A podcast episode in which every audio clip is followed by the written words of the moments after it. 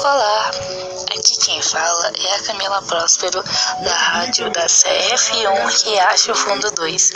Apresentarei a vocês Nina Simone, a cantora do livro para História de Niná para Garotas Rebeldes.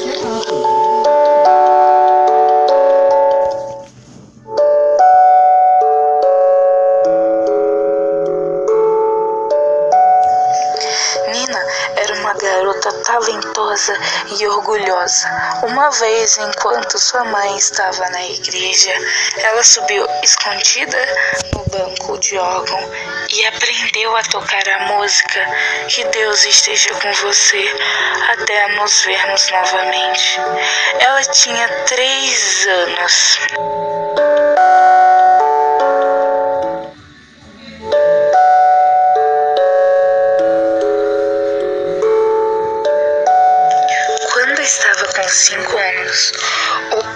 Pregador da mãe dela se ofereceu para pagar as aulas de piano para Nina. Então ela começou a estudar para se tornar uma pianista clássica. Ela era comprometida, batalhadora e bastante talentosa. Aos 12 anos, Nina participou de seu primeiro concerto. Os pais dela os tinham sentado na primeira fileira, mas foram obrigados a, para ir ao fundo do salão para dar o lugar para algumas pessoas brancas que haviam chegado lá. Nina se recusou. Nina se recusou a tocar até que seus pais estivessem novamente sentados ali na frente. Ela derramou sua paixão e seu orgulho em sua música, e o racismo era algo que ela não conseguia suportar. Queria que os negros tivessem orgulho e fossem livres para abraçar os seus talentos e as suas paixões, sem julgamentos. Foi por isso que escreveu canções como como sobrancelha, bebê e jovem, talentoso e preto.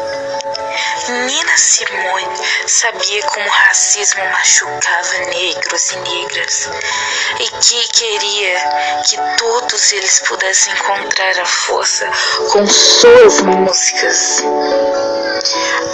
A pior coisa desse tipo de preconceito é que você sente ferido e furioso e tudo mais ele ainda alimenta sua baixa autoestima.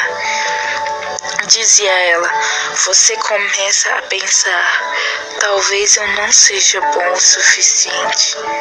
Nina decidiu cultivar seu talento em vez de medo e acabou se tornando uma das cantoras de jazz mais famosas do mundo. De fevereiro de 2000 de 1933, de 21 de abril de 2033, nos Estados Unidos.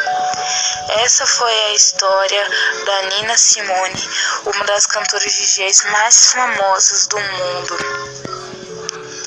Ela queria poder mostrar para os brancos e aos negros que eles também podiam fazer aquilo que se sentiam confortáveis em fazer.